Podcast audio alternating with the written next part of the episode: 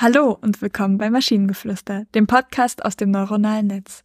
In jeder Episode stellen wir eine Geschichte vor, die nicht von einem Menschen, sondern von einer Maschine verfasst wurde. Und damit kommen wir zu unserer heutigen Geschichte über den Unfall, den niemand sah. Es war ein sonniger Nachmittag und Marie und Lukas verbrachten einen romantischen Tag am See. Sie lachten, schwammen und genossen die wunderschöne Natur um sie herum.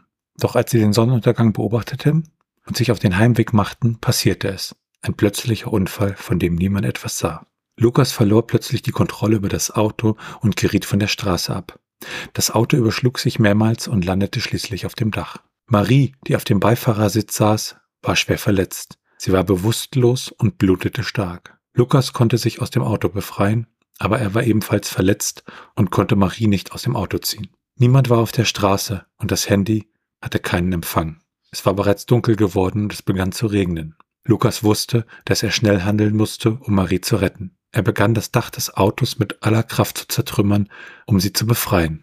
Es war ein harter Kampf, aber schließlich schaffte er es, sie herauszuziehen. Lukas legte Marie vorsichtig auf den Boden, um ihre Wunden zu versorgen. Aber sie atmete nicht mehr.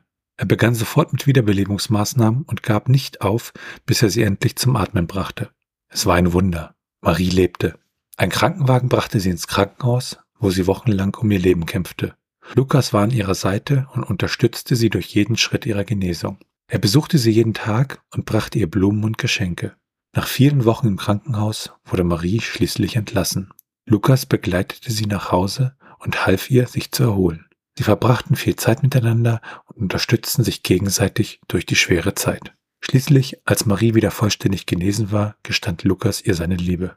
Sie erwiderte diese und es begann eine wunderbare Liebesgeschichte zwischen den beiden. Der Unfall, den niemand sah, hatte ihr Leben verändert und sie fanden in dieser schwierigen Zeit zueinander. Wie schafft man es, ein Dach zu zertrümmern? Und vor allen Dingen, das Auto ist auf dem Dach gelandet. Heißt das, dass Lukas zuerst das Auto umgedreht hat und dann das Dach zertrümmert hat? Oder heißt es, dass, dass, also, dass er das Unterteil zertrümmert hat, dass jetzt das Dach des, äh, des Autos ist? Ja, das mit dem Dach zertrümmern, das fand ich auch irgendwie völlig, völlig zu viel, too much, weil, hey, es gibt da Löcher im Auto, Fenster, die man auch einschlagen kann, relativ einfach, ne? Äh, und, und das war alles ein bisschen seltsam. Und ähm, ja, wenn du dann auch noch sagst, wie du sagtest, ne, das Ding lag auf dem Dach, ähm, hm, okay. Oh, ich habe eine Theorie.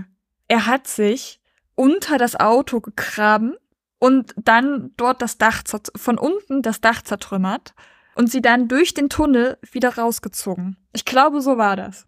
Das, ich denke, Lukas, der Maulwurfmann, hat das genau so gemacht. Genau.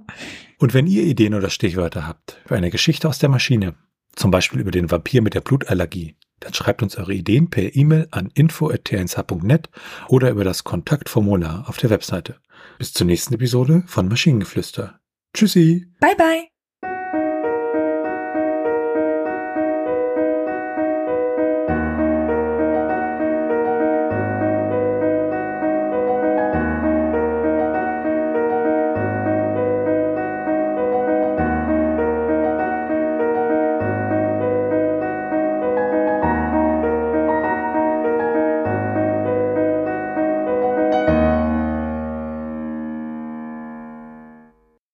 Eine Produktion von Tone Age. t1h.net